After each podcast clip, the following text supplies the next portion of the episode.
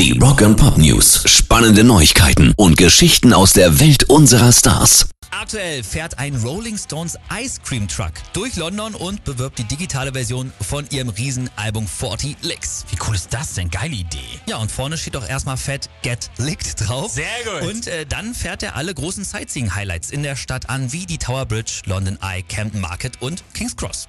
Rock and Pop News. Große Ehre für Five Finger Death Punch Gitarrist Sultan Batori. Der bekommt nämlich einen eigenen Charakter im neuen Call of Duty. Das ist so geil. In der Videospielreihe, ja? Ja, genau.